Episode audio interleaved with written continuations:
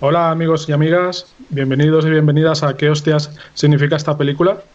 Un programa que estrena una sección en vertiente crítica donde vamos a analizar películas desde su significado, dejando un poco de lado las cuestiones más cinéfilas como puedan ser la dirección, la interpretación o la fotografía. Para esta ocasión vamos a analizar una película bastante polémica que con el paso de los años se ha convertido en una obra de culto me refiero a Starship Troopers. Me acompañan en este programa Álvaro Pla, politólogo especializado en temas de defensa, Salva Mestre, filósofo, pianista y director de Politeia Radio, un programa de radio sobre teoría política, y yo, Josep San Martín, profesional e investigador de aspectos de la comunicación. Bien, Starship Troopers es una película que se estrenó en 1997, dirigida por, por Paul Verhoeven, que ya desde su comienzo estuvo rodeada de polémica, eh, con bastantes opiniones sobre el significado de la misma. Por una parte había una parte de la crítica que se la tomó muy en serio y la calificó de fascista y de otra serie de apelativos parecidos. Eh, otra parte de la crítica se la tomó totalmente en serio y la aceptó por sus cualidades eh, belicistas y morales. Y luego había otra pequeña parte que ha ido en aumento, que es la que tomaba esta película como una sátira política, algo que el propio Paul Verhoeven, en una entrevista dada el año pasado en la Film Society Lincoln Center, eh, apoyó y dijo que realmente era esa su intención. Bien, eh, quería empezar contigo, Álvaro, porque sé que tienes opiniones muy favorables al respecto de la película, además de que creo que de los tres eres el que, eres el que más sabe de esta película y a partir de ahí ya empezaríamos el debate. Si quieres, te pregunto. Vale. Dime, dime. No, te iba a preguntar que si tú realmente crees que la película va en serio o que es una sátira. Yo personalmente creo que lo que intenta el autor es hacer una sátira, pero realmente yo me quedo con lo que me transmite. Y podría ser una sátira, pero el significado político que tiene toda la película yo creo que sí que es, es importante y es, una apuesta política que sí que es relevante y sí que es analizable y es muy profunda, mucho más de lo que parece la película en sí, que parece una película de, de serie B. Pero vamos, yo, eh, en mi opinión, creo que aun siendo sátira, tiene mucho contenido que, que aun siendo satírico, no tiene mucho contenido político, quiero decir. ¿Puedes explicarnos un poco el contenido político que crees más relevante de la película? Pues yo creo el, el sistema que presenta Starship Troopers, eh, yo lo encuadraría dentro lo definiría como que sí que cumple las condiciones de una poliarquía, tal y como describe Dahl, con unas características muy igualitaristas, en el cual eh, se presume que, como diría Karl Popper, que, no se reconoce ningún privilegio como natural, sino que todos los privilegios de los derechos son adquiridos. Y aparte, eh, tiene muchos toques eh, autoritarios en sentido a los castigos públicos, y tiene algunos toques que podrían identificarse como totalitarios, en sentido a que, eh, por ejemplo, la ejecución de, un asesino se hace en toda la red y en todos los canales, dando a entender que muchas ejecuciones y castigos son totalmente públicos. Luego, aparte, el, tema militarista, lo, que veo es que es una, una, federación, un Estado que tiene un corte muy militarista, en sentido a que han utilizado el acceso a la ciudadanía, como no se reconocen eh, ningún privilegio como natural, y supongo que esto ya es una especulación mía, que por la expansión de la humanidad es imposible tener un censo real de la comunidad humana, se establece la ciudadanía a raíz del servicio militar. Y todo lo que gira en la película es un pragmatismo militar bastante, bastante importante en todo el desarrollo y en todo lo que es la configuración del sistema Basta decir que el propio profesor afirma que la violencia es la única fuente de autoridad. Eso ya nos da a entender que el toque militarista y pragmático que tiene el sistema. Vale, muy bien. Eh, Salva, ¿tú crees que realmente Starship Troopers es una poliarquía y que a lo mejor eh, en vez de ser pragmática en realidad puede ser otra cosa? ¿Salva? Sí, sí, aquí estoy, aquí estoy, Josep. En vez de ah, ser, En vez de ser pragmática, ¿en qué sentido? Pues yo, según lo que he entendido que ha comentado Álvaro, si quieres me corriges, eh, la sociedad de estas Troopers se rige por un pragmatismo vertebrado por lo militar, por la disciplina militar, y cuyo sistema democrático también eh, se vertebra gracias a, tener en consideración eh, las cuestiones también disciplinarias y también meritorias de tipo militar. Mm. sí, sí. Entonces, bueno, si quieres comentaros. Sí, a ver, es que aquí hay mucho que comentar, ¿eh? es una peli súper curiosa. Cuando dijiste que la querías comentar, la, revisioné porque la recordaba como una peli muy, muy, muy curiosa, ¿no? Donde efectivamente el primer acercamiento que tienes a la película es que te parece una, una como una americanada pasada de rosca, ¿no? O sea, es la primera sensación que uno tiene cuando ve la película, porque están como todos los estereotipos, ¿no? De las películas estas americanas patrióticas, ¿no? Con el protagonista, con el chico, con la chica, con la aventurita, ¿no? Con la batallita y en fin. O sea, que parece como muy estereotípica y pero pasada de rosca. Entonces a mí me recuerdo que me impactó, me impactó mucho. Evidentemente creo que ya tenía la lucidez como para ver los elementos propagandísticos del patriotismo hollywoodiense americano más típico. Y la verdad que, que no... Me pareció simplemente pasada de rosca y recuerdo que no, no tuve un, o sea, no, no, no, realicé una crítica profunda en aquel momento, no me planteé realmente si era una sátira o no una sátira, aunque creo recordar que sí que me lo pareció, ¿vale? O sea, a mí ya creo que de entrada me pareció como una caricatura, ¿verdad? Pero no profundicé mucho en eso. Y entonces recientemente cuando hablaste de eso, pues efectivamente la volví a revisionar y bueno, pues eh, me ha parecido una revisión fantástica que, que, aconsejo a todo el mundo. Y efectivamente yo creo que es una sátira, eso sin ninguna duda me lo ha parecido desde el primer momento. Lo que pasa es que es una sátira también que que, que refleja, o sea, que decir, ¿cómo, decirlo? Que representa bien, o sea, que, representa bien la sociedad americana.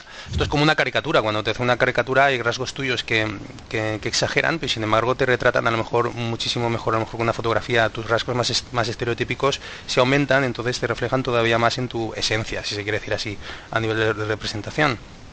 Y yo creo que esto es lo que se consigue en esta película. Es decir, se ven muchos rasgos que se, ya se aprecian en la sociedad norteamericana pero eso, caricaturizados, ¿no? Muchos de ellos caricaturizados. Mm, hay un elemento, por ejemplo, que a mí me parece muy interesante eh, en la interpretación incluso de la, de la chica, la Denise Richards, que es una, belleza, esta, esta chica. Entonces es como una... Hay muchas escenas donde parece como una muñequita de porcelana, con una sonrisa de muñeca y con unos ojos así como muy casi vacíos, como de mermelada, o sea, que de, de, muñequita de, de porcelana, ¿no? Mirándole al chico, que además es rubio y con unos, unas facciones muy, muy así incluso cuadradas y como muy de, guaperas norteamericano. Y, esas imágenes, o sea, era como, como súper estereotípico, o sea, eh, eh, todos los clichés están ahí metidos en la película, ¿no? Mm, a nivel de la sociedad, está claro que es una sociedad militarizada, eh, como efectivamente Estados Unidos tiene un, un poder inmenso militarizado, normalmente esa militarización se ve fuera de las fronteras de Estados Unidos, no dentro, pero sí que es cierto también que dentro hay mucha pseudomilitarización, porque las armas son, no están prohibidas, y entonces eso también se da mucho, la cultura militar dentro de Estados Unidos, la, sociedad, la sociedad que defiende el, rifle como Charlton Gesto y todo esto, está muy arraigado, ¿no? Entonces, esa militarización es como que, mm, que tampoco choca demasiado, porque todas esas películas que has visto de Estados Unidos, pues es en Vietnam, Platoon, eh, la chaqueta metálica, en fin, todo esto, ¿no? Pero está pasado de rosca porque porque con esos efectos especiales futuristas, con unos bichos así como muy estrambóticos, esos bichos, esos insectos eh, monstruosos, yo qué sé, evidentemente parecen de cómic, o sea, parece como un cómic y eso colabora a, la cuestión a la cuestión de la sátira. A nivel a nivel sistema político, Mm, se habla en la propia política, en la, propia película, de que es una democracia, pero claro, uno ve perfectamente que está, la noción está pervertida, como de facto ya pasa en Estados Unidos, es decir, se supone que es una democracia, pero todos sabemos que es una democracia pervertida. Y en esa película también eh, te lo caricaturizan, es decir, te hablan de democracia cuando tú estás viendo que es una sociedad militarizada, donde para acceder a la ciudadanía parece que, parece que, o al menos como principal medio, es el de pasar por el ejército. Y entonces es cuando eres ciudadano y accedes a derechos eh, políticos, ¿no? Y claro, dices, hostia, esto es una democracia. Bueno, en todo caso será una democracia censitaria, es decir, algún tipo de democracia reducida, es decir, que solo tienen, en, digamos, poder político real aquellos que acceden a la ciudadanía y son una minoría. Y entonces, claro, pero sin embargo te lo plantean como democracia y ves esa perversión. Cuando Álvaro habla de que hay una poliarquía, en el sentido de Dahl, es decir, que que a lo mejor no hay una democracia perfectamente formal al modo de la teoría liberal clásica, pero que sin embargo sí que hay una contraposición de poderes que a lo mejor no son los, los de los poderes teóricos del Estado liberal, sino que son otra conformación de poderes contrapuestos entre sí a nivel de sociedad civil, económica, mediática o lo que sea. Esa poliarquía tal como la plantea Dahl, yo creo que en la película tampoco se aprecia hay indicios que te pueden hacerla deducir, ¿no? Hay indicios que te la pueden hacer deducir más o menos. Pero entiendo que hay una fuerza militar que es la que prepondera en absoluto, se nota que hay un poder mediático que está subyugado a ese poder militar y se ve toda la cultura mediática del espectáculo de que hoy en día también prepondera en Estados Unidos, también pues pasada de rosca, porque todo lo que te sale de, las, de la propaganda mediática que hay eh, tiene unos tintes como el nodo franquista y eso se ve a las claras. Lo que pasa es que el nodo franquista, pero también en plan muy cómico, ¿no? El momento en que le meten el bisturí al, cerebro es como paradigmático del cachondeo, con que muchas veces están hechas esas, eh, esas secuencias de nodo, de nodo mm, propagandístico. Entonces, em, y, bueno, y de eso forma parte de lo de la ejecución pública que está antes hablando Álvaro, ¿no? Forma parte de ese propagandismo, de ese poder de los más media, de cómo la, vida está mediatizada por, precisamente por los más media, como una forma de control mm, de control postmediático. Eso también es una caricatura de lo que ya está pasando. Es decir, hasta qué punto ha llegado el control mediático que ya está pasando, pues en esa sociedad donde se unifica todo prácticamente a través de eso y un poder militarizado que pervierte la noción de democracia e incluso la, la noción de los derechos, ¿no? Porque lo que ha dicho antes Álvaro de que es una sociedad igualitarista, bueno, es una sociedad que iguala en negativo. Es decir, aquí cuando naces no tienes derechos, al revés, lo igualamos porque quien nace no tiene nada. O sea, no tiene derechos políticos, ¿no? Y entonces el que los tiene que, el que los consigue es porque los, porque los merece, porque se los gana. Entonces dejan de ser derechos y pasan a ser privilegios, ¿no? Y eso forma parte de la mentalidad militarista donde tú vas subiendo de rasgos, desde, de, rango, desde ser un, soldado raso, ¿no? Entonces la perversión de la democracia que ahí se ve en esa película se ejemplifica perfectamente en esto. Hay muchos otros elementos que seguro que podemos ir siguiendo analizando, pero por ahora ahí dejo eso encima de la mesa, ¿no? Vale, muy bien, sí. Has, tocado muchos temas. Uno fundamental, desde luego, es la propaganda. Eso lo voy a dejar un poco para después, pero sí que lo quiero abordar porque realmente es el espíritu de la película. Eh, la otra cuestión de la que estábamos hablando, de si la película es una sátira o no, eh, como, como dijo el propio Paul Verhoeven en la entrevista que hizo el año pasado y que además voy a dejar un enlace en los comentarios para quien la quiera ver, él realmente sí que hizo esta película en reacción al libro. Y eso también obliga un poco a tener el libro como referencia para la película. Y la verdad es que en el libro, y yo me lo he tenido que leer para hacer este programa, eh, sí que se explican muchas cosas que en la película pues no están eh, detalladas. Obviamente la película sucede en el año 97 y, el, y la película y el libro de, de Heinlein eh, es de 1959. ¿De acuerdo? Pero, por ejemplo, el sistema de democracia, que sí que se explica en el libro, es un sistema democrático en el que solo pueden votar las personas que han pasado por el ejército. Y además tienen que haber pasado. No basta, o sea, los que están dentro del ejército no pueden votar. Digamos que es una democracia para veteranos. Es así como la explica realmente, ¿no? Eso no quiere decir que los civiles no puedan participar de la vida pública.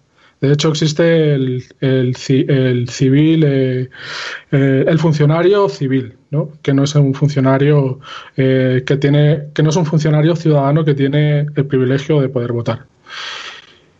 Todo esto en la novela se nota muy bien que el espíritu del autor, hay muchos que dijeron que era fascista y todas estas cosas. Yo no tengo tan claro que fuera un fascista consciente. Creo que era más bien un fascista que no era consciente de ello como abundan muchísimos por ahí. Eh, porque él, en definitiva, lo que sí que tenía la intención en ese libro era eh, criticar el modelo democrático que nosotros disfrutamos ahora porque llevaba a la corrupción, a la negligencia, etcétera. Y los veteranos que habían pasado por el ejército, además por un ejército muy duro, o sea, en la película nosotros vemos que a él entra en el ejército, bueno, entra al servicio y tiene que pasar una serie de procesos muy difíciles hasta que ya pues se tiene que licenciar. De hecho, él abandona antes de, licenciarse. ¿no? En, el, en el libro queda muy claro que ese proceso es súper duro. De 2.000 personas que, se, que entran al servicio, solo llegan 183. Imagínate, en el libro. De esos 183, se da por supuesto que morirían unos cuantos eh, en el servicio, etcétera, y otros que harían carrera política y en su vida podrían votar. O sea, por lo tanto, quedan un reducido grupo de veteranos que han pasado por una serie de filtros de honor, de lucha, de esfuerzo, de dar la vida por la patria, que eso, eh, según el autor, pues justifica el que la democracia vaya a ser muchísimo mejor porque esas personas ya han demostrado lo que están dispuestas a hacer por, por eh, la patria, ¿no? A diferencia de un simple civil que que le importa, que no le importa nada. Además, también es bastante curioso que en la novela los militares se presentan casi como víctimas, ¿no? Los civiles es como que los desprecian en cierto sentido a los militares. Pero bueno, en el fondo es muy moralista. Y, es pertinente comentar el libro porque realmente la película surge a reacción del libro y eso lo dice el propio autor. Y eso da un poco de cuenta del sistema democrático que tienen. Eh, claro, si eso lo ves así, desde un punto moralista, desde un punto de esfuerzo, pues puedes pensar que vale, que a lo mejor eso sí que da ciertas garantías democráticas, quién sabe, ¿no? Eh, desde, desde esa perspectiva, ¿no? La mía es otra muy distinta a esa. Pero lo que sí que está definiendo también es, es un modelo democrático que está supeditado a lo militar. Entonces, a partir de ahí sí que tenemos un problema, porque sí que se entiende que tiene unas características que pueden entenderse como fascistas o imperialistas, de las que sí que se puede discutir. Eh, vamos a analizar un poco más esto y luego pasamos a la propaganda porque realmente es lo que, es lo que realmente eh, califica la película y es en lo que realmente el autor quería incidir. Álvaro, yo no sé si querías añadir o, bueno, comentar algo respecto a lo que acabo de decir. Sí, quería comentar unas cosas a propósito de lo que ha dicho Salva y lo que has dicho tú. Eh, en primer lugar, en la cuestión de democracia, eh, nosotros entendemos la democracia como una perversión del propio término que ha fabricado la neolengua, es decir, eh, se entiende todo lo democrático, lo sea o no, se utiliza la democracia como un término para justificar determinados sistemas. Quiero decir, podemos ver todos los días en la televisión, en la sexta noche o en el rojo vivo, en cualquier debate, cómo todo lo que es democrático es bueno y todo lo que es fascista es malo y se utiliza normalmente el término democrático para todo lo bueno y el término fascista para todo lo malo, independientemente del sistema que sea. Eh, teniendo esto en cuenta, eh, el sistema político de Starship Troopers eh, tiene la definición operativa de lo que sería la democracia, es decir, saliéndonos de lo que son la neolengua que se utiliza o las connotaciones que le podamos dar al término democracia, el análisis operativo de lo que es una democracia se hace a raíz de lo que nosotros creemos que son democracias y las condiciones que cumple cada una. En ese sentido, todas las condiciones que pone Dal, en la película no hay nada que nos haga pensar que no se cumpla. ¿Vale? Por, por lo menos por mi parte no he visto nada que nos haga pensar que no se cumpla. Sí que es verdad que es autoritaria, sí que es verdad que es militarista, sí que es verdad que es totalitaria, porque eh, en muchos casos limita las la reproducción de, los humanos, pero si tenemos en cuenta la definición operativa que hace DAL de lo que se, consideraría una, democracia, que es una poliarquía, eh, sí que cumple con todos esos términos. El sistema de Starship Troopers es un sistema eh, muy característico de los estados modernos. Es lo que, lo que Hobbes en el Leviatán decía que el Estado es una autoridad que ejerce la violencia para defenderse del otro.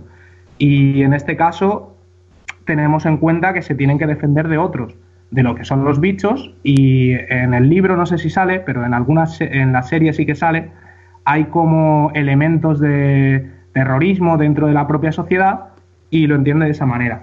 Luego, aparte, eh, quería comentar lo de los anuncios, eh, si puedo ahora o si queréis lo comento luego, pero es, muy cortito. Es básicamente que los anuncios de la película son una parodia, en mi opinión, de los anuncios durante la Segunda Guerra Mundial que se hacían en la televisión estadounidense. Si podemos ver, o sea, si buscamos cualquier tipo de anuncio de los que se hacían en esa época en Estados Unidos, podemos ver cómo a los japoneses eh, se, les trata con un racismo absoluto o cómo a los nazis se le se les, ataca de una manera que es exactamente igual que se hace en la película contra los bichos. Luego, aparte, el igualitarismo yo no lo entiendo como que iguala hacia abajo. Eh, aunque pueda entenderse así, lo que entiendo yo, y esto ya es por especulación mía, es que el ser humano, al haberse expandido tanto por la galaxia, es imposible tener un registro de quién es humano, quién entonces, la única forma de tener este registro, este censo, es mediante la ciudadanía. Se puede utilizar desde, claro, es una evolución del militarismo hacia, hacia la consecución de los censos. Luego, eh, quería responder también a Josep eh, unas cosas que has estado diciendo sobre cómo se adquiere la ciudadanía. En relación a lo que he dicho anteriormente, eh, solo los ciudadanos pueden votar, pero es que en cualquier democracia solo los ciudadanos pueden votar en teoría también. Quiero decir, en, España, por ejemplo, en el artículo 23 de la Constitución eh, se establece que son los ciudadanos los únicos que pueden participar activa y pasivamente en, el sistema político. Luego, el hecho de que sea fascista, eh, yo lo entiendo como lo primero que he dicho, lo entiendo como que fascista se le da con una connotación negativa. Entonces, si nos paramos a analizar la cuestión de la, propia película, eh, entendemos que dentro de lo que yo he definido, no se acogería a un fascismo, porque el fascismo entiende también que todo el mundo tiene que estar dentro del Estado y el Estado tiene que estar dentro de todo el mundo. Y sin embargo, la película a los civiles no les trata. Es decir, eh, hay una serie de medios de comunicación que no son el medio de comunicación público de la propaganda del régimen. Hay una serie de condiciones que, que no lo hacen ver como un fascismo y como un nazismo mucho menos, porque un nazismo es centrado en la raza. Sí que es verdad que podemos ver en la película que algunos de los que salen en la televisión pública eh, son supremacistas humanos. No sé si, os habéis dado cuenta, pero hay uno que simplemente dice que es un insulto para los humanos que se considera a los bichos igual de inteligentes. Y el propio Mariscal Dins, cuando organiza el asalto a Kelendazu, eh, trata a los bichos como si fueran bichos. Quiero decir, es la sucesora la que dice, no, no, no, para luchar contra los bichos tenemos que entender a los bichos. Entonces sí que podemos entender que hay cierta pluralidad política en sentido que hay un grupo que son supremacistas humanos y otro grupo que son más, yo diría pragmáticos, pero que son, son en todo caso diferentes. Hay como dos grupos políticos diferenciados. Y luego, lo último que quería decir era básicamente la cuestión de los marcos. En esta película vemos una democracia que está, bueno, una, poliarquía, en mi opinión, que está muy ligada a lo militar. Pero es que si miramos en la actualidad, lo que vemos son poliarquías que están muy ligadas a lo económico. Quiero decir, yo creo que la película lo que muestra es una evolución hacia un marco diferente en el cual es lo militar y no lo económico lo que te da más acceso a la, a la cuestión política y a, las cuestiones públicas. Eh, bien. Bueno, solo quería matizar que, claro, cuando me refería a los ciudadanos en, en Starship Troopers, eh, igual eh, no me he explicado bien. Lo que quiero decir es que para ser ciudadano en Starship Troopers tienes que pasar muchísimos filtros hasta que queda una parte muy reducida de la población que tiene el privilegio, porque se lo ha ganado a, fuego para ser ciudadano en nuestras sociedades, pues uno cuando nace pues ya tiene esa categoría, no, no, tiene que hacer nada. Lo que sí es que en el libro, bueno, y en la película, pues se critica precisamente eso, que cómo uno puede decidir eh, democráticamente si no ha demostrado que es un ciudadano que esté capaz de sacrificarse. Y eso también se ve mucho, eh, está enfatizado también con el proceso narrativo de la propia película. O sea, no es gratuito esa visión que estabas explicando antes, Alba, es, ese aspecto que tienen, Salva, perdón, ese aspecto que tienen eh, los protagonistas, que son jóvenes, guapos, etcétera, porque eso está hecho de manera intencional. Incluso una de las protagonistas salía en Melrose Place. Y acto seguido, después de ir a cumplir con su deber, lo que se encuentra es un campo de batalla atroz donde mueren a millares o millones, no lo sé. Entonces ahí sí que hay un aspecto que la película y en el libro también quiere enfatizar como que ser héroe no es, no es algo gratuito, ¿no? Es, es el valor del héroe y eso eh, entronca también muy bien con ese proceso que hay en esa película y también en muchas otras, que es el camino del héroe, el viaje del héroe de Campbell. Eh, bien, no sé si quieres añadir algo más, Salva, a, a, lo que acabamos de hablar o si queremos pasar, si quieres podemos pasar a otra cosa. Mm, yo sí que añadiría cosas, o sea, sí que sí que mm, sí que querría contestar, a lo mejor con un poco de suerte te te lanzo, te abro ya alguna de las cosas que, que querías tú plantear.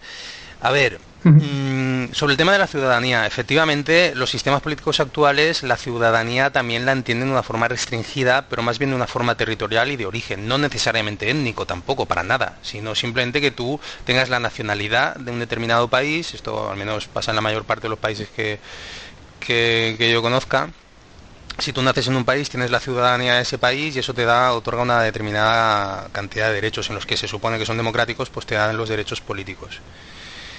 Eso, eh, eso significa que al menos el 99%, bueno, no lo sé, porque hay, habrá inmigrantes, pero hay un altísimo porcentaje, 90, 95, no lo sé, de ciudadanos que tienen derecho a voto estando en un territorio. Ahora bien, con el sistema que plantea la película eh, Starship Troopers, uno puede prever perfectamente que ese porcentaje cae mm, al suelo y más sobre mm, y más después de lo que tú has ilustrado sobre el libro, ¿no? De la poca cantidad de gente que accede a la ciudadanía cae a niveles irrisorios muy bajos ¿no? y crea una élite que recuerda a esa democracia censitaria del siglo XIX donde podía dar el caso de que votaran solo el 3% de la población. Aunque aquí el criterio no sea el, de, el, económico o el del estatus social, sino otro, pero mm, acaba siendo igual de, reducido y de elitista. Eh, Luego hay otra cuestión que me gustaría decir y es que cuando, cuando Álvaro ha hablado de que el cambio de actitud en la estrategia militar, según él, eh, denotaría la existencia de una división de poderes no formal, sino fáctica, eh, yo eso lo pondría muy en duda, es decir, al menos lo criticaría y lo pondría en cuestión, porque a lo mejor eso simplemente te está desvelando la enorme pragmaticidad de un sistema que lo único que quiere es ganar y cuando ese pragmatismo te dice, oye, esta estrategia es mala, la cambias. Y el mismo que estaba haciendo la de antes, la cambia. Eso puede pasar efectivamente por la dimisión del mariscal, que no me acuerdo su nombre, y luego ponen a una señora. Ese cambio no tiene por qué significar una pluralidad eh, de poderes contrapuestos, sino sencillamente el cambio pragmático de un mismo aparato de poder que ve que la estrategia era errada y ya está. O sea, no hay que pensar que la autocrítica es, es, decir, que la autocrítica de un sistema solo pueda pasar por la confrontación de bandos que se imponen entre sí y no mm, y que no pueda pasar esa autocrítica eh, sin necesidad de que haya una contraposición entre bandos opuestos. O sea, uno mismo puede autocriticarse y cambiar de opinión, una asociación puede hacerlo, un partido político puede hacerlo, un sistema de poder puede hacerlo, sin necesidad de que haya una posición a sí mismo. Luego hay otros elementos que, mm, a ver, a mí hablando con vosotros, pues se me ha ocurrido una cosa que me parece un análisis interesante. A mí Starship Troopers, Starship Troopers perdón, me parece una película visionaria, ¿verdad? Me parece visionaria en muchos aspectos. Quizá no sea capaz incluso de ver todos los aspectos o de, o de discriminarlos bien, porque a lo mejor eso requeriría pensarlo mucho más. Pero al menos algunos de ellos sí que sí que veo, ¿no? Hay uno que acabo de ver hablando con vosotros y es cómo está visionando una sociedad en la cual acaba imponiéndose el poder por el poder, o sea, el poder puro y duro. Y, eso ya se estaba viendo, o ya se está viendo en los Estados Unidos incluso de los años 90. Lo que pasa es que a lo mejor hay que tener cierta capacidad de construcción y de análisis sociológico y político para darte cuenta de que hay un poder por el poder, incluso desde hace tiempo, que a lo mejor hay quien, los marxistas te lo analizarían como el capital, y bueno, pues cada uno te lo analizaría como quisiera. El caso es que hay efectivamente un poder fáctico que se justifica por sí mismo y por la mera fuerza. Ahora bien, esa mera fuerza, evidentemente, en los sistemas del final del siglo XX, principio del siglo XXI, se reviste, evidentemente, de, legalidad, de diplomacia, y bueno, esto no es nuevo, es decir, que el poder es poder por el poder y la razón de Estado y todo esto, incluso esto Álvaro seguro que sabe mucho más que yo de esto. Es decir, eso no es novedoso. Lo novedoso, lo novedoso, y eso ya se está empezando a desvelar hoy en día, es esa esa, ¿cómo decirlo? La ausencia, que cada vez hay menor necesidad de revestir la apariencia del poder por el poder con una legitimidad aparente, ¿vale? ¿Y con qué ilustro esto? Pues con el señor Trump. O sea, esto es así de claro. O sea, el señor Trump es un tipo infame, en las formas, digo, porque en el fondo a lo mejor no se diferencia demasiado de lo previo, pero al menos en las formas sí, que, va con la fuerza por delante, con el orgullo y la arrogancia por delante, con, vamos, no, voy a entrar mucho a, describirlo porque seguro que ha habido gente muchísimo más elocuente que yo para describir esa infamia ¿no? que representa Trump, aunque ya digo que en el fondo a lo mejor no cambie tanto, pero al menos en las formas sí y en el fondo también en parte, seguro. Ese poder por el poder puro y duro en Starship Troopers queda muy claro. Está tan militarizado que no hay otra cosa que eso. Entonces el poder se impone por sí mismo, evidentemente a través de la, de la, de la propaganda, y eso es la evolución también a la que ha llegado las sociedades posmodernas y post, eh, posmodernas y poscapitalistas, ¿no? porque esto ahora también hablaremos un poco de eso. Entonces, en esa, en esa banalidad, en esa banalidad prácticamente a la que se llega del poder por el puro poder, Starship Troopers lo está, lo está mostrando con total perfección. Y esto tiene también una relación, por eso digo lo del poscapitalismo, tiene relación también con la banalidad de lo público, o sea, la banalidad de lo público donde al final ese espacio de publicidad ya no es el espacio de la vergüenza, ya no es el espacio de la vergüenza que revela una moralidad, ya no es el espacio de la vergüenza o el espacio de lo público donde se revelan unos, unos, unos valores y unos principios, donde también se revelan los prejuicios. No, ya está todo aplanado. Es decir, y hay ahí aparentes conquistas, la igualdad de género, por ejemplo, la escena de las duchas es fantástica, ¿no? O sea, hombres y mujeres en pelotas y duchan con total naturalidad en el ejército. Luego también el síntoma de cuando cambian al mariscal, blanco, hombre, por una señora mm, negra, o sea, eso es que cualquiera diría, madre mía, aquí hay igualdad, esto es fantástico y tal. Pero eso no revela nada más que la banalidad de lo público, es decir, el, aplanamiento de todos los valores. hay conquistas aparentes, esa igualdad, pero al mismo tiempo, después de lo que haya, yo ahí digamos que cometo un error de los que yo le critico a Álvaro y es reconstruir un poco lo que no dice la peli, pero uno se imagina detrás. Y yo lo que me imagino es una sociedad que ya ha ido, digamos, puliendo y lastrando tanto a los, los apartados del sistema, que solo te muestran, digamos, los, los, los, privilegiados. Y entre esos privilegiados parece que todo va bien, pero eso es el pequeño porcentaje que queda mm, después de todos los excluidos. ¿no? Entonces, entre esos privilegiados parece que, bueno, parece que hay igualdad, parece que tal, pero sobre la base de un sistema radicalmente injusto. ¿no? Y la apariencia, porque aquí, como, la, como ya todo es propaganda y todo es posverdad, ¿verdad? Entonces allá todo vale, parece que todo es bonito, pero en realidad es la tiene revela algo tétrico, eh, muy tétrico, porque cuando, muy aparente, que detrás de ello está la tragedia, pero la apariencia pues no juega a no revelarlo, o sea, el sistema, eh, el sistema de poder, de esa banalidad del poder por el poder, se basa en la, en la, en la vacuidad de la propaganda que aplana todo prejuicio. Y por eso y por eso eh, puede haber eh, apariencias de libertad de expresión porque esto seguro que Álvaro en un momento dado lo utilizará en uno de sus argumentos. La libertad de expresión que aparentemente aparece en algunos programas de televisión. Pero es que esto ya da igual. O sea en un mundo donde ya todo está aplanado a nivel de a nivel valorativo eso ya da igual. Esto es como en, en el mundo feliz donde parecía que uno tenía libertad de, hacer y decir lo que quisiera, pero en realidad el control mental iba mucho más allá de lo que tú aparentemente pudieras querer desde tu individualidad. Y todo esto en Starship Troopers me parece que está magistralmente reflejado, ¿verdad? Álvaro, ¿quieres añadir algo sobre la ciudadanía brevemente? Eh? Eh, sí, yo creo que el, modelo que tiene de ciudadanía eh, cumple, o sea, está inspirado totalmente, en mi opinión, en los sistemas clásicos, eh, como el ateniense o como el romano, y se centra sobre todo en el concepto de virtud pública. Más que en Atenas existía un concepto que era el nomos, que era el concepto de virtud pública ateniense, y en Roma existía otro que era la virtus, que era defendida por Cicerón. Eh, podemos ver cómo Cicerón describe lo que era la virtus, y es una especie de virilidad que está muy ligado, sobre todo, con el, el militarismo que se, ve en la película. Y yo creo que cumple principalmente una función y es eh, con el pragmatismo que se ve, el pragmatismo militar, eh, lo que vemos es que el hecho de que la cuestión ciudadana sea un derecho adquirido mediante un proceso muy exigente, lo que hace es eh, fortalecer el sistema porque asegura el compromiso de aquellos que han adquirido la ciudadanía a participar activamente dentro de la política, porque una vez haberse ganado el derecho, no utilizarlo, yo creo que sería ya el acabose. Pero yo creo que cumple esa función pragmática total. Y quería apuntar unas cosillas más si se puede, pero si no, no pasa nada. Eran pues, a, otros, a otros temas. Si quieres, eh, déjame y continúo con, algo que quería eh, hilar con lo que ha dicho Salva y a lo mejor ahí puedes luego hacer comentarios. Vale, perfecto. Eh, hay una cosa que sí que es muy importante que no sale en la película, es que la película en realidad, como he dicho antes, es, surge a reacción de la novela y también de la propaganda. Luego, luego hablaremos de, de esto también. Eh,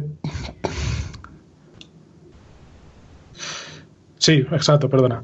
Pero en la novela hay una cuestión que sí que es eh, muy importante y es que sí que se explica un poco de dónde viene todo el universo de Starship Troopers.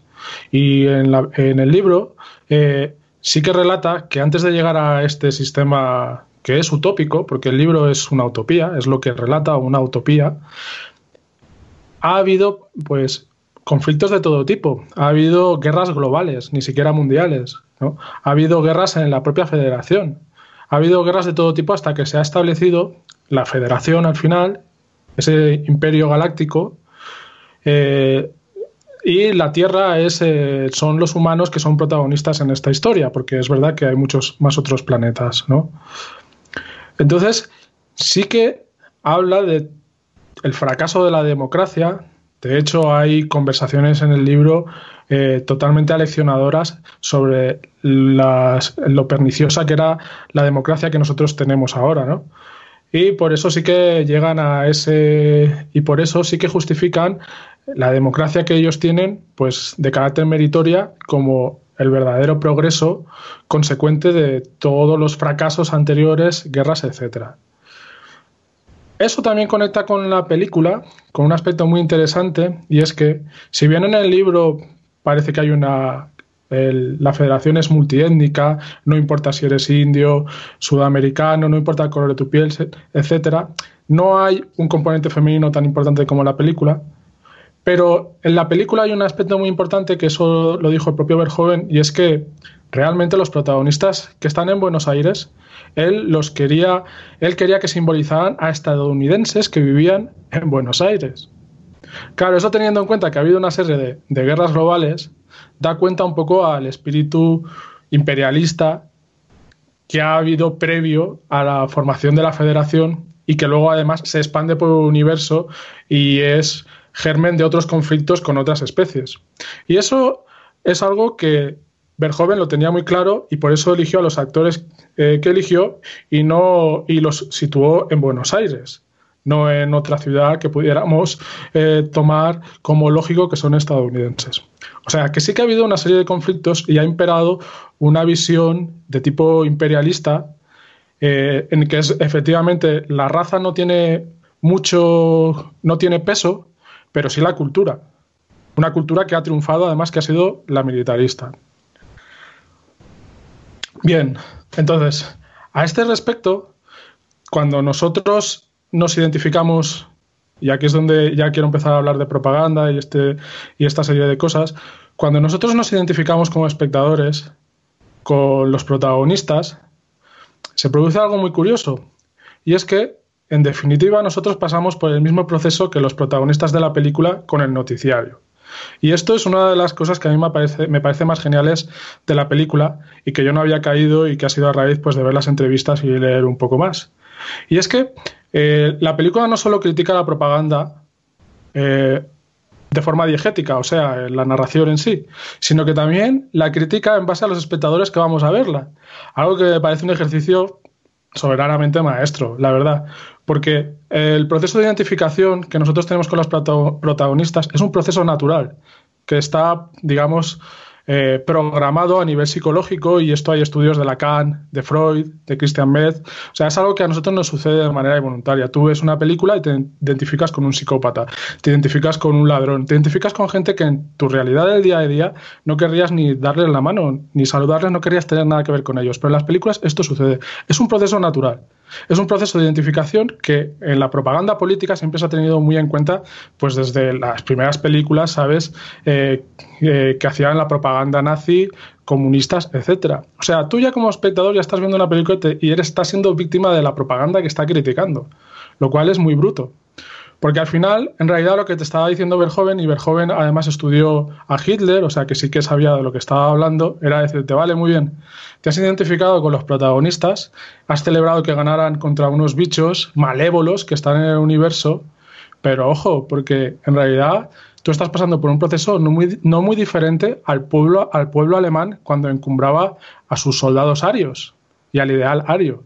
Y eso, bueno, a mí me parece que es lo más soberbio de la película. Porque luego además te dice, y además fíjate bien, porque lo que has estado defendiendo es en sí un movimiento que se puede considerar imperialista, que ha sido un movimiento colonial de los humanos eh, al que unos bichos se han defendido, que puede ser discutible si la manera de defenderse es negativa o positiva, bueno, si es adecuada, pero en el fondo es reacción a una expansión militarista que ya de por sí resulta agresiva. Y eso en el libro también está presente, ¿no? porque ellos justifican también todo ese militarismo, porque ya en un universo, en una galaxia, si tú no eres una especie fuerte, puede llegar otra y arrasar contigo. Entonces es mejor tener ya desde el principio una disciplina y una sociedad muy militarizada para que eso no suceda. Eso es también una cuestión muy pragmática. ¿no? Pero claro, si eso tú ahora lo comparas con los Estados Unidos y dices, coño, es que en realidad Estados Unidos está justificando sus agresiones en el mundo por el terrorismo, pero ese terrorismo eh, en gran medida ha surgido a reacción de una ambición de los Estados Unidos por controlar los recursos y las economías a nivel mundial. Bien, a partir de aquí, pues sí que me gustaría que me, eh, que, me comentáis algo al respecto, si, si, os parece que es adecuada esta crítica que hace Verhoeven y la película sobre la propaganda, y si y eso sí que vincula, se vincularía un poco con lo que has estado hablando, Salva, sobre un futuro eh, próximo en base a las acciones que estamos viendo suceder hoy eh, por, las, por los deseos expansionistas de occidentales, sobre todo de Estados Unidos. Hmm. Le pasamos la palabra a Álvaro, ¿no? claro. Álvaro, ¿quieres decir algo? A ver, pues como siempre, sí, claro. Eh, una de las cosas que se entiende con, lo del fracaso de la democracia, yo creo que es visionario en sentido a, que entiende la democracia como una demagogia. sí, pero espera. Eh, no, no, no, ahora, ahora con la publicidad. Tranquilo, que ahora, ahora lo, lo ligo, no te preocupes. Eh, la cuestión es que eh, dentro de la publicidad, vamos a pasar directamente a la publicidad, dentro de la publicidad eh, de la película lo que vemos claramente, en mi opinión, es que el sistema de que está montado Starship Troopers entiende lo que es la política desde un punto de vista muy parecido a, lo que Clausewitz dijo y Foucault le dio la vuelta, en el sentido a que la guerra es una extensión de la política, como dijo Clausewitz, pero Foucault le dio la vuelta y dijo, la política es una extensión de la guerra. Yo creo que la película entiende más esto como si fuera Foucault. Toda la publicidad es... Eh, las cuestiones políticas se entienden como siempre con dinámica de conflicto. Dentro de esa, de esa propia publicidad de la película, eh, realmente yo es que no veo, no veo una diferencia con lo que pasaba en, en los años de guerra en Estados Unidos. Quiero decir, eh, creo que es exactamente lo mismo y que Claro, evidentemente es un medio de manipulación porque está tratando a los bichos de una manera despectiva, pero es que también tampoco sabemos si los humanos se han podido comunicar con los bichos.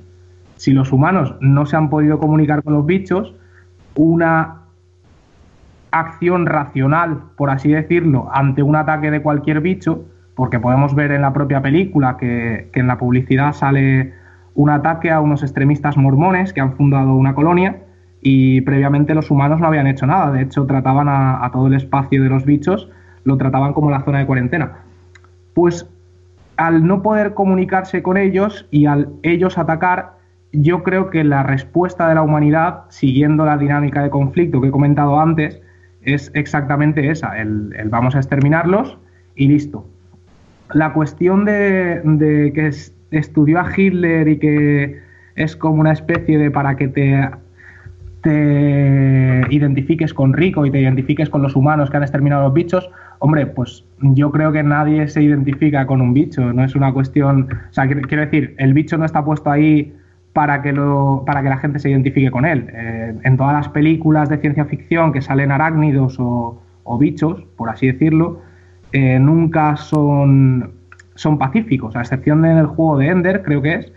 En el resto de películas, en ninguna, eh, un bicho es pacífico. Y yo creo que, que, como los bichos son, son tan diferentes, están puestos ahí adrede para que la persona que ve la película se identifique directamente con el humano. Quiero decir, la cuestión del bicho es una cosa que yo no, creo que tenga tanta relevancia. Creo que está puesto directamente para que la persona se identifique con el humano, independientemente del valor que tenga el humano. Mm, yo no estoy de acuerdo con esto, ¿eh? ¿Puedo, Josep? Claro, por supuesto. Yo, no estoy de acuerdo con esto, porque, porque yo creo que, que ahí los, los bichos son como los comunistas. Es decir, la caricatura de toda la película, la pasada de rosca caricaturesca de todo este juego de la propaganda y tal, el sistema totalitario. Acordaros de los nazis, hablaban de los, los judíos como ratas, ¿no? Es decir, cuando tú tienes un enemigo y lo quieres deshumanizar, te refieres a, a ellos, a ese enemigo, como las ratas. Y eso se rastrea, yo leí un libro interesantísimo que es de, de Jonathan Glover, que era el siglo XXI, era, ¿cómo era? Mm, Humanidad e Inhumanidad, una historia moral del siglo, XX, del siglo XX. Bueno, ese libro lo recomiendo. Álvaro, si no te lo has leído, te encantaría ese libro. Y, ahí queda muy reflejado esto, ¿no? Mm, queda muy reflejado esto de cómo siempre se intenta deshumanizar al enemigo. Porque así tú legitimas tu, el hecho de que quieras exterminarlo. O sea, esa amenaza externa tú la tienes que, justificar de alguna forma. Y si tú humanizas al enemigo, va a ser muy complicado que convenzas a tu gente para que vaya a coger el fusil y vaya a las, a las trincheras a intentar matarlo. Tú es mucho más fácil matar a un bicho. ¿Verdad? Porque como está tan deshumanizado me parece una cosa tan malévola y tal, pues entonces es mucho más sencillo. Entonces yo creo que ahí también hay un elemento de caricatura brutal con el sistema de propaganda que siempre ha habido en los regímenes. Claro, y aquí volvemos otra vez un poco a, una, de las reflexiones que he hecho antes, el cómo a ver cómo explico esto, o sea, de forma sintética, el cómo tradicionalmente el poder ha sido fuerza, pero la cuestión es que ese poder que se basaba en la fuerza siempre ha, tenido la, digamos, la, necesidad de, legitimarse mediante un determinado discurso. Es decir, la necesidad del discurso legitimante ha sido una necesidad para la para, para la para digamos asentar el poder de una determinada fuerza en un determinado contexto sociocultural y lo que sea. Lo que yo antes estaba intentando decir es que al final el poder por el poder, la banalidad del poder es que es, el poder ya se impone por sí mismo, o sea, no necesita ningún tipo de legitimación.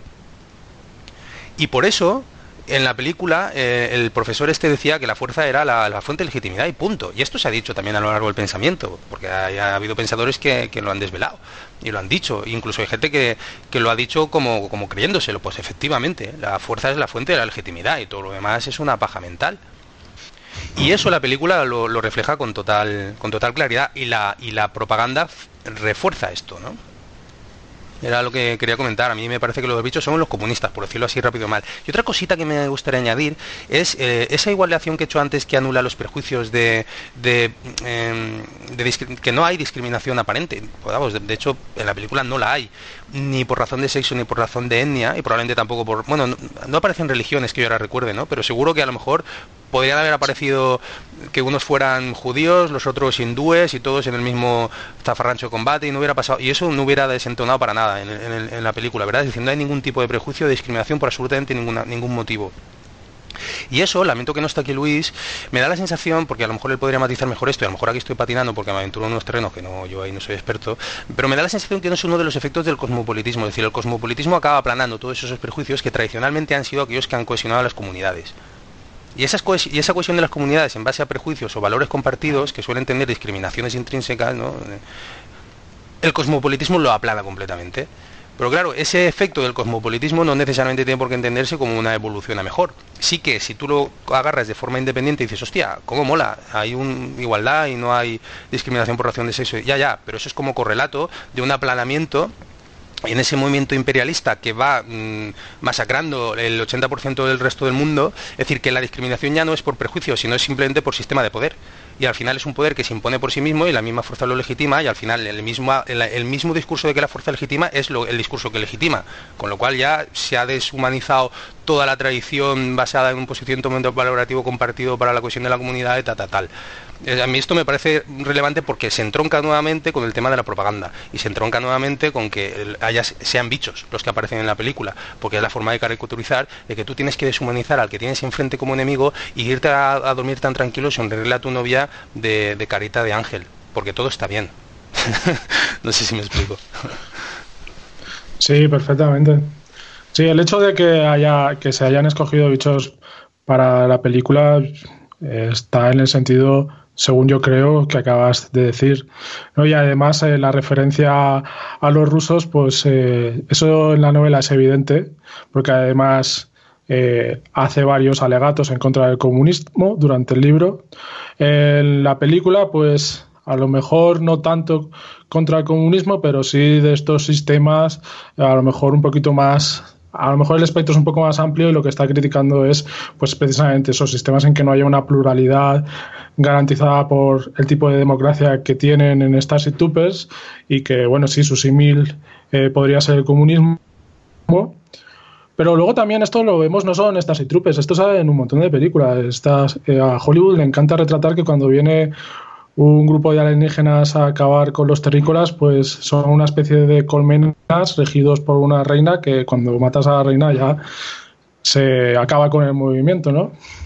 Eh, Luego, con respecto a, lo del aplanamiento, pues es verdad que en la, en, el libro, perdona, en, la película no se ve, no se ve muy bien eh, si hay una discriminación o no entre los que tienen el poder o no, entre los militares y los civiles. Lo que sí que se aprecia un poco es que hay como cierta, ciertas suspicacias o o que no se llevan del todo bien. De hecho, hay una escena que estaba eliminada de la película en la que la chica no puede quedar con Rico porque ella proviene de una familia militar y la familia de Rico no. Entonces ella le dice que ella no puede salir con él o, quedar con él o tener un futuro con él, no me acuerdo muy bien, porque él viene de una familia civil y eso sus padres no podrían tolerarlo.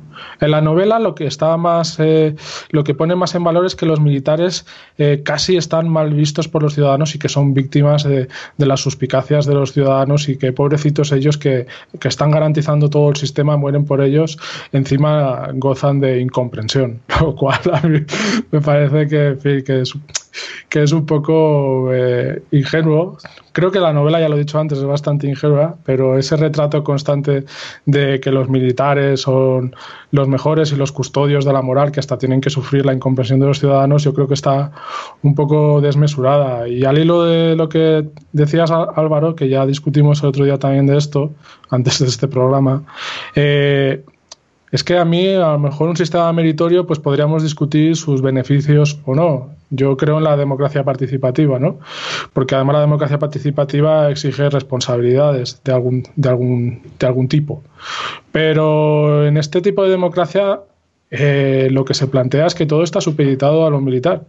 Alguien que quiera contribuir desde una ideología que, por ejemplo, fuera pacifista o, o que difiriera de lo militar, pues aún teniendo a lo mejor cosas muy importantes que aportar a esa sociedad, de ningún modo podría hacerlo una sociedad de Starship Troopers. Y entonces ahí sí que entronca un poco con esas críticas que se hace sobre si la sociedad es fascista o no, porque es verdad que a nivel racial eso está descartado, no se puede asemejar esa sociedad con un fascismo a lo nazi, pero sí que se podría asociar un poco a un fascismo a la italiana o a la española, donde la raza no es lo que más impera, sino otras cosas, y entre ellas lo que impera en el fascismo pues es el uso de la fuerza, es de que eh, el valor de la violencia sí que está eh, sí que es uno de los fundamentos del, fascismo. ¿no? Que luego la violencia también se utiliza en otros regímenes, de acuerdo. Pero que en el fascismo es como eh, es tolerado y es además una de la, es una, forma parte de la ideología. Entonces, yo ahí es donde sí que veo que esa democracia no es tan democracia, sino que en realidad pues es un sistema, es un sistema que sí que tiene valores eh, que sí que por lo menos comparte con el fascismo. Y tampoco creo que sea una sociedad ideal como intenta decir el autor, porque algo así, obviamente, cuando se concentra el poder en pocas personas y además de un mismo estamento, pues eso inevitablemente genera redes de intereses y las redes de intereses sabemos que desembocan en corrupción, nepotismo y todo lo demás. Álvaro, ¿no? Eh, supongo que tendrás algo que decir al respecto. Estaba esperando a que terminaras. Que, a ver, eh, la primera cuestión que quería comentar era lo de los bichos. Los bichos, yo creo que en toda ciencia ficción, siempre que se quiere deshumanizar al enemigo para que todo el mundo se identifique con los humanos, pues es darle al enemigo siempre la apariencia de insectos. Pero eso en toda la ciencia ficción es una cosa que yo por eso creo que no tiene tanta relevancia. Eh, la cuestión de todo lo supeditado a lo militar, eh, sí que es cierto, está todo supeditado a lo militar, pero es una respuesta que, que básicamente está ligada totalmente al, pragmatismo de la película. Es decir, eh, igual que lo que has comentado de, una especie de fascismo a la italiana, por los alegatos que se hacen en favor de la violencia, etcétera, eh, la cuestión yo creo es que el propio pragmatismo que se representa y la propia defensa de la virtud pública que se hace, eh, lo que hace es decir las cosas como son. Quiero decir, cualquier Estado, la principal característica que tiene es que tiene el monopolio de la violencia legítima. Entonces, eh, cualquier Estado, sea democrático o sea el sistema que sea, siempre da da por supuesto que hay un grupo que tiene el monopolio de la violencia para poder eh, imponer las decisiones que se toman. Entonces yo creo que en Starship Troopers eh, lo que se muestra es ese pragmatismo, es decir, ellos no van a hablar eh, de cosas bonitas ni de cosas fantasiosas, ellos van a hablar de que el Estado es, es Estado porque tiene el monopolio de la violencia legítima, punto. Con lo cual la violencia es la fuente suprema de autoridad. Yo creo que es el pragmatismo que demuestra ahí. Y con respecto al, a todo lo que sale en la televisión, yo creo que lo que hace es contribuir a una socialización de la propia población de la federación en favor de esa virtud pública, entendida sí, eh, que por eso aquí sí que podría decirse que tiene un toque eh, de fascismo, porque entiende la virtud pública igual que se entendía en Roma, es decir, con el servicio militar y que cada uno que, que está en, la federación, cada uno que es ciudadano, eh, tiene el derecho y el deber de defender el sistema político. Por eso creo que ahí sí que se puede entender un toque de fascismo en sentido a que está inspirado en Roma. Pero vamos, eh, yo creo que esa cuestión meritocrática en sentido a la virtud pública es una cuestión que realmente responde a las condiciones en las que se da la federación es decir, con unos bichos que, asesinan humanos, etcétera, pues el, propio pragmatismo de la federación lleva a lo militar. Eh, Salva, teniendo en cuenta todo lo que hemos, eh, lo que ha dicho el compañero y lo que he planteado yo, parece evidente que el pragmatismo eh, es una cuestión fundamental, no solo en la sociedad de Stars y Trupes, sino también, por ejemplo, en nuestra sociedad en que parece que todo tiene que estar regido por una especie de pragmatismo capitalista en la que solo rigen criterios económicos. ¿Eso no lleva de alguna manera a pensar que todas estas justificaciones que se basan en lo pragmático, en realidad lo que están justificando son la teoría de algunas élites? Mm, sí, claro. O sea, de acuerdo con eso. Lo que pasa es que lo económico ha sido el modo en que se ha jugado hasta el momento, o que se sigue jugando, por supuesto, pero Starship Troopers lo que te está revelando es que lo económico ya no tiene importancia. O sea, que ya no se reviste ni siquiera de una confrontación económica. Aquí ya es el puro poder por el poder y en eso es fascista, porque efectivamente el fascismo, la violencia la, la incluye en su discurso, como habéis dicho.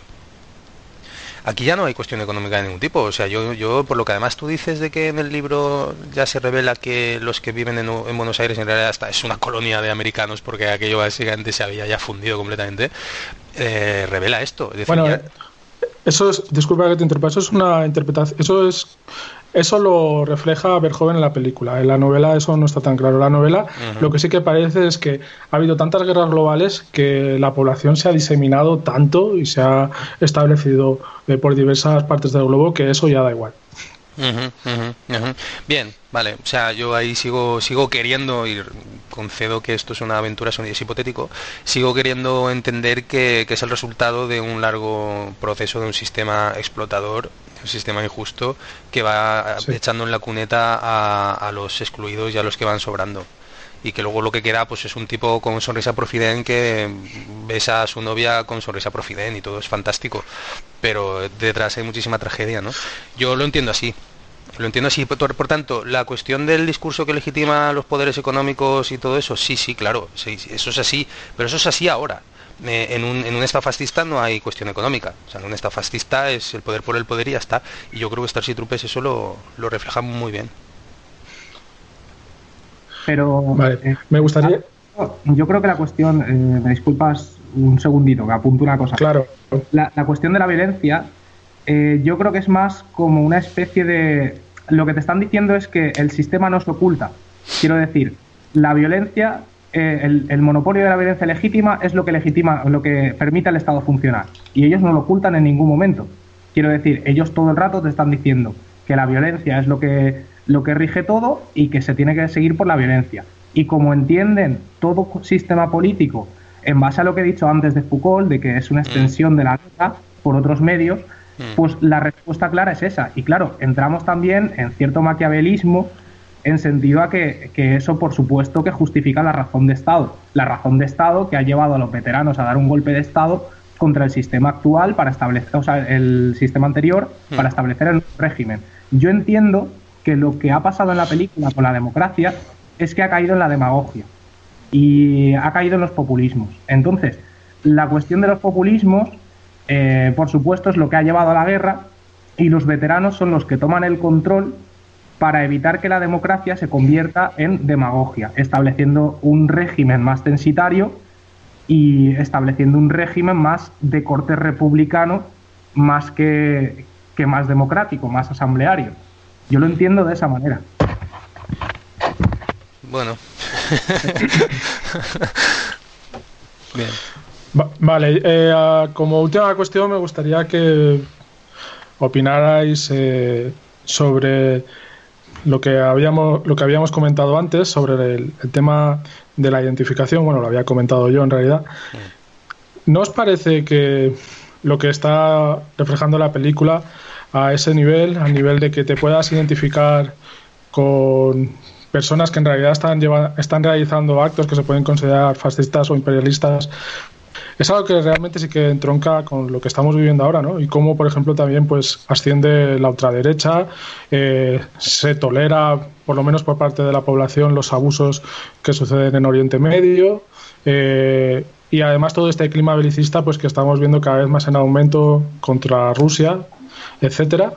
Y al final ahí juega también un papel muy importante eso de la identificación pues eh, del, occidental con su propia cultura para defenderla por los enemigos que están allí en Oriente Medio y que vienen a ponernos bombas o los rusos que parece que tienen la intención de conquistar el mundo y, y ese no es quizá también el peligro que nosotros tenemos como sociedad el volver a repetir errores, pues eso repito como la Alemania nazi, en que el pueblo se identificaba con un ideal que en realidad único que estaba haciendo era pues masacrar al pueblo judío y realizar una conquista por Europa que tenía eh, planeado no solo contra los judíos, también era contra los gitanos, los gays, etcétera.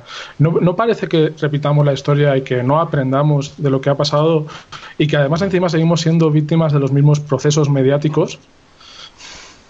Mm. Yo no sé si Álvaro quieres contestar esto tú primero y luego Salva. Bien, sí, yo, yo creo que, básicamente lo, lo que he dicho antes, que yo creo que la película surge, o sea, el sistema político que sale en la película surge como respuesta precisamente a la situación actual. Una situación en la que los propios medios de comunicación están siendo bastante antisistema y en una situación en la que el populismo, sobre todo el, fascismo que estamos viendo con Marie Le Pen, con el Frente Nacional o con Donald Trump, eh, es como una respuesta a ese populismo para decir, eh, si los medios de comunicación han desinformado a la gente y la gente se, eh, en vez de ser libre y tener todas las opciones para poder tener una opinión crítica, solamente tienen este tipo de opinión, la respuesta que nace de parte de los veteranos es el establecer esa, esa, ese modelo censitario para evitar que se vuelva a caer en los errores del pasado, en los errores de que esto básicamente, si, si me gustaría apuntar eh, para decir que se basa básicamente en la falla de mercado, el fallo de mercado, que lo que dice es eh, que con una información eh, no real o insuficiente se es imposible de establecer unos criterios apropiados, unos criterios acertados. Entonces, lo que hacen los veteranos, entiendo yo, es el dar ese golpe de Estado y establecer esa democracia censitaria con un filtro muy fuerte para evitar caer en los errores que, se han que, como está pasando en la actualidad, en los errores de que unos medios de comunicación estén manipulando a la gente y la gente no tome decisiones críticas con la situación. Yo creo que esa es la respuesta que dan los veteranos y creo que es lo que intenta transmitir también la película. Entonces, ¿tú crees que, Perdona, entonces tú crees que lo que sucede en la, en la película, o sea, la respuesta que da la película podría dar solución a, los problemas que tenemos ahora?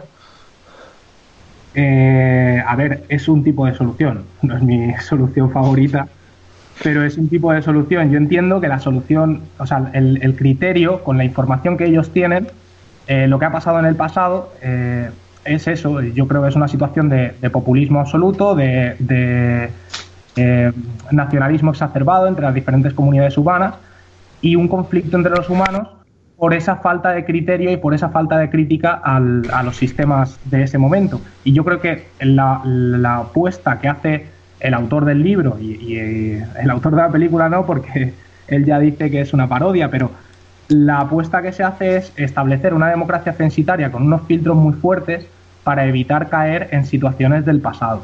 Esto yo creo que viene muy, muy ligado con lo que podemos ver en, la película Tropa de Élite. Eh, si vemos lo que, las pruebas que tiene que pasar el BOPE, hay un momento que están hablando de las pruebas que tienen que pasar, que son muy duras, y el protagonista le, responde que es que esa es la manera de, de, quitar la corrupción dentro del propio BOPE. Entonces yo creo que lo de Starship Troopers entiende que esa democracia censitaria, con ese esfuerzo tan grande para obtener la ciudadanía, es la manera de quitar la corrupción y eh, la falta de criterio de mucha de la gente que se ha dejado llevar por, por los populismos del sistema anterior. Yo entiendo que eso es lo que intenta transmitir. A ver, eh, ¿puedo? Sí, sí. Dos cosas. Eh, yo creo que en absoluto evita los problemas del supuesto régimen anterior, porque si el problema del régimen anterior era que era populista y que por tanto la gente no podía elegir con buen criterio y tal, eh, eso no ha cambiado. Porque lo que hay es una. En, en Starship Troopers lo que se ve es una propaganda sistemática, brutal y, sin cuartel. O sea, brutalmente efectiva y, completamente presente. Eh, y yo creo que eso queda muy claro. Por tanto, no evita las dinámicas del pasado, sino que en un momento dado, quien instaura el nuevo régimen, que son esos veteranos que dan el golpe de Estado, lo que hacen es que toman el control. Toman el control. Ellos, como diciendo, bueno, esto se va de madre, voy a tomar el control yo, que somos el 2% de la población, porque si no, esto se va de madre. Ahora, a los demás, no les, no les evito las dinámicas anteriores, sino que ahora yo las controlo y ellos están controlados y entonces yo controlo esto, no se va de madre, que es muy distinto. Es decir, frente al aparente caos, yo ahora voy a ser el que lo controla. Básicamente lo único que ha hecho ese 2% es em, protegerse del caos, pero los demás administrárselo por vía intravenosa. Es decir, que yo no veo ahí nada más que una toma de poder. Y además, mm, muy bueno lo que... Pero es que eh, lo que estoy diciendo yo no es que lo haya solucionado lo que estoy diciendo yo es que el sistema que podemos ver en la película es un sistema que intenta evitar eso que ha pasado en el pasado. Que luego se reproduce otra vez, pues sí, claro, claro que se reproduce, porque el monopolio del poder lo tienen los ciudadanos, los civiles no pintan nada, etcétera. Pero yo lo que veo es que eso es una apuesta para acabar con el régimen anterior. La, reacción que instaura el nuevo régimen entiendes que es para acabarlo, pero aunque luego lo, perpetúa simplemente habiendo cambiado el, la élite de poder. Claro, pero es como podemos ver, por ejemplo, en la propia Unión Soviética, donde se da, un, eh, se, da una revolución, va a decir un golpe de Estado, perdonadme todos, eh, es, que estaba ligado totalmente con lo de Starship Troopers. Entonces, eh, lo que pasa en la, en la, Revolución Rusa es que hay una revolución rusa, que, que los, los, obreros toman las fábricas, se establecen los soviets, pero vemos que a la larga, se, al final se instaura una élite de poder que perpetúa de algún modo las relaciones que habían anteriores, pero en este caso eh, es la burocracia de partido, son los burócratas de partido los que más poder tienen dentro del sistema. Yo creo que es, lo mismo, claro, es una apuesta por un cambio, pero que a la larga el sistema, claro, se, pudre si no se cambia. Yo creo que es lo que pasa. Vale, vale. Y el otro punto que quería decir, dime. No, eh, lo, que iba a decir de la cuestión de la televisión, la publicidad, sí que es verdad que es, un sistema de manipulación, claro, porque es un sistema de socialización y si lo controla el Estado va a intentar eh, reforzar el propio sistema. Pero claro, es que lo que estamos viendo en esos cortes eh, es la televisión federal, pero entendemos que existen muchas más televisiones porque en un momento dado dice la ejecución de tal hoy a las 6 en toda la red y en todos los canales. Claro, entendemos que existe una red y existen más canales, pero el canal que estamos viendo es el canal federal. Y el canal federal, evidentemente, va a hacer apología del régimen. A ver, no estoy nada de acuerdo de que puedas deducir que el resto de canales no están controlados por el mismo que controla el canal federal, ¿vale? O sea, eso... yo, por lo que se ve en la película, no te puedo decir si controla la federación el resto de canales o no. Lo que está claro es que sí que existen eh, una pluralidad de medios. Que estén todos controlados por el régimen, no lo sé pero el hecho de que se emita una ejecución en toda la red y en todos los canales en directo no quiere decir tampoco que el Estado controle los medios, en sentido a que, eh, por ejemplo, aquí en España, el 25 de diciembre, o el 24 de diciembre, no sé cuál es la fiesta cristiana, la verdad, pero el, 24 y 25 de diciembre, cuando es el, el día, el supuesto día del nacimiento de Cristo, ese día toda la red y todos los canales emiten el discurso del rey. Quiero decir, eh, es el mismo sistema, por así decirlo. Ya no, ya, no, ya, no es así. Acaba, No, no, acaba Álvaro, que esto de la calidad de sonido es chunga. Acaba. No, que, que por lo que entiendo yo sí que existen más canales, pero por lo que sale en la película no sé si pueden estar controlados. Y el simple hecho de que se emita una ejecución en todos los canales, tampoco, claro, eso es una, esa es una muestra de autoritarismo, pero no quiere decir que la federación controle todos los canales. Es lo mismo pero, que el, Estado no a mí, todos los canales. A mí, a mí me gustaría acabar un momentito la intervención. Simplemente te acoto esto y hago el otro punto que quería decir, ¿vale? Yo entiendo que si tú controlas el que se emita al mismo tiempo todos los canales, evidentemente no hay pluralidad. Otra cosa es que haya multiplicidad de canales. A lo mejor hay un canal para que te, para venderte cosas, hay otro canal de deportes, hay otro canal de, concursos, otro de películas, otro de bla, bla, y a lo mejor tienes 150 canales. Pero yo entiendo que los está controlando el mismo. Hoy en día en España ya no todos los canales emiten al rey, ¿eh? Eso ya no pasa. Eso pasaba antes cuando habían dos o tres, o cuando estaba la 1, la 2, Antena 3 y Tele5, y ya no sé si ahí pasaba, a lo mejor sí, pero hoy en día ya te digo que no pasa. Pero bueno, ahí podemos no estar de acuerdo. Yo quería apuntar otra cosa, y es lo que ha dicho antes Josep. Creo que efectivamente estoy de acuerdo con Josep en que la película es maestra en el cortocircuito mental que te crea con esos anuncios de nodo de propaganda interna en la película en los cuales hace que tú te identifiques con los mismos héroes que tú estás viendo en la película, es decir, que viéndolos en la película ya de por sí te identificarías con ellos, pero es que además en la propaganda interna de la película hace que te identifiques más con ellos porque en esa propaganda aparecen esos mismos personajes que tú estás viendo en la película. Entonces, a lo mejor por exceso, eh, rebasa el vaso. Y también, como es toda una sátira y está pasada de rosca todo, de repente esa identificación es tan a saco que de repente te chirría y te cortocircuita.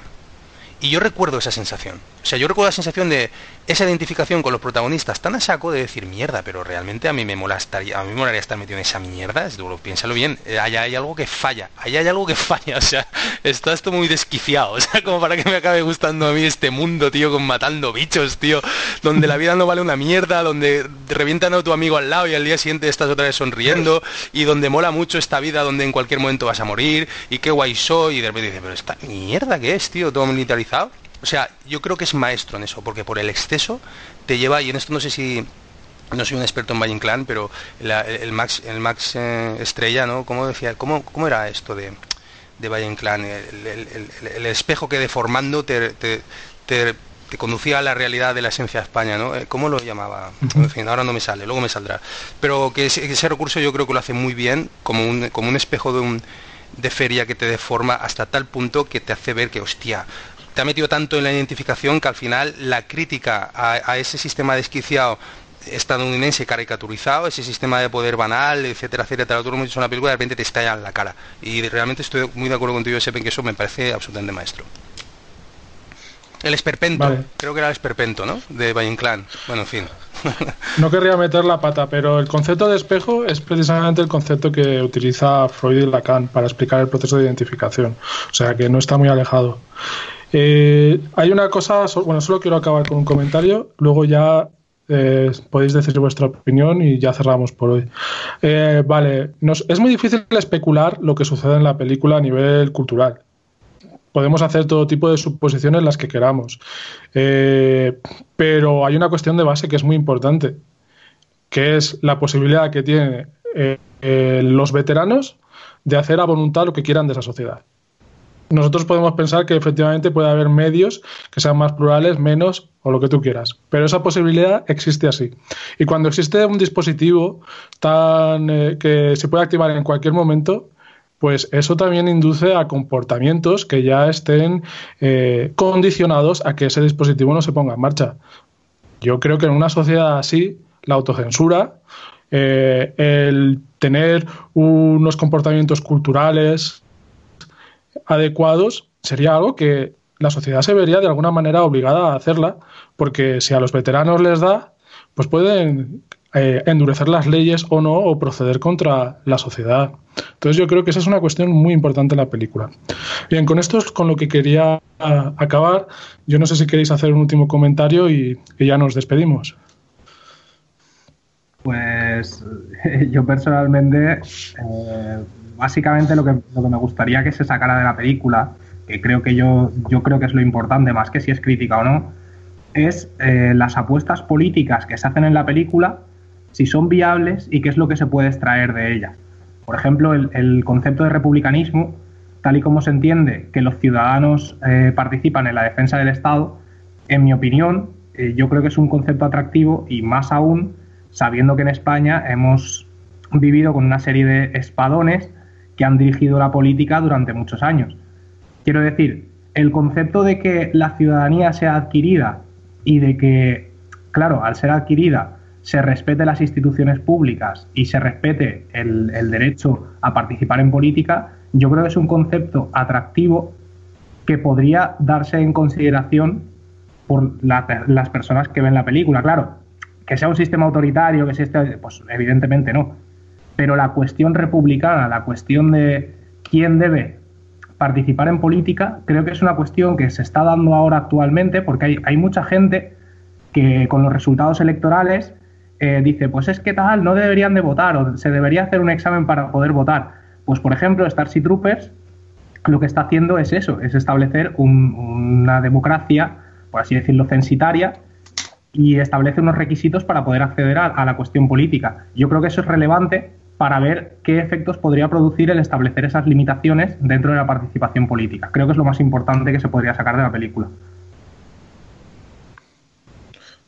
Muy bien. Salva si quieres. Mm, yo poco más que añadir, la verdad. Eh, simplemente que me parece una película visionaria, con una forma de hacer una crítica magistral y que está muy bien hecha y yo la recomiendo que la vea todo el mundo y que la vea con ojos críticos, ¿no? Y que es una película que tiene, tiene muchos, muchos, muchos visionados, ¿no? Como los buenos libros que te los puedes leer tres veces, ¿no? Pues la película esta pasa un poco lo mismo. Así que nada, no, no añadiré nada más porque creo que hemos hecho unos buenos análisis y comentarios. Vale, muy bien, pues eh, entonces vamos a dar por concluido este programa. Eh, Álvaro, dinos dónde te podemos encontrar. Bueno, pues eh, podéis encontrarme o por la calle en algún bar o en Twitter, en Twitter alplaer, arroba alplaer. Eh, es un acrónimo de Álvaro Pla Hernández, alplaer H, con Hernández, entre medias de, eso, alplaer. Muy bien. Salva, si quieres despedirte y decir dónde te podemos encontrar también. Bueno, pues muchas gracias por haberme invitado al programa, me lo he pasado pipa, la verdad. Y nada, yo pues en Facebook, el Twitter lo utilizo muy poco, prácticamente nada, así que en Facebook, Salvador Mestre, estoy por ahí. Muy bien, pues nada, eh, despido este primer programa, que espero que sea el primero de muchos otros. Yo la verdad es que también me lo he pasado muy bien. Me encanta poder, además, tener un debate de ideas que, que, estén enfrentadas, porque es realmente donde se puede construir algo. A mí me podéis encontrar en Vertiente Crítica, que es el blog donde va a estar eh, adjuntado, indexado este vídeo, y en Facebook también. Muchas gracias y hasta otra. Chao.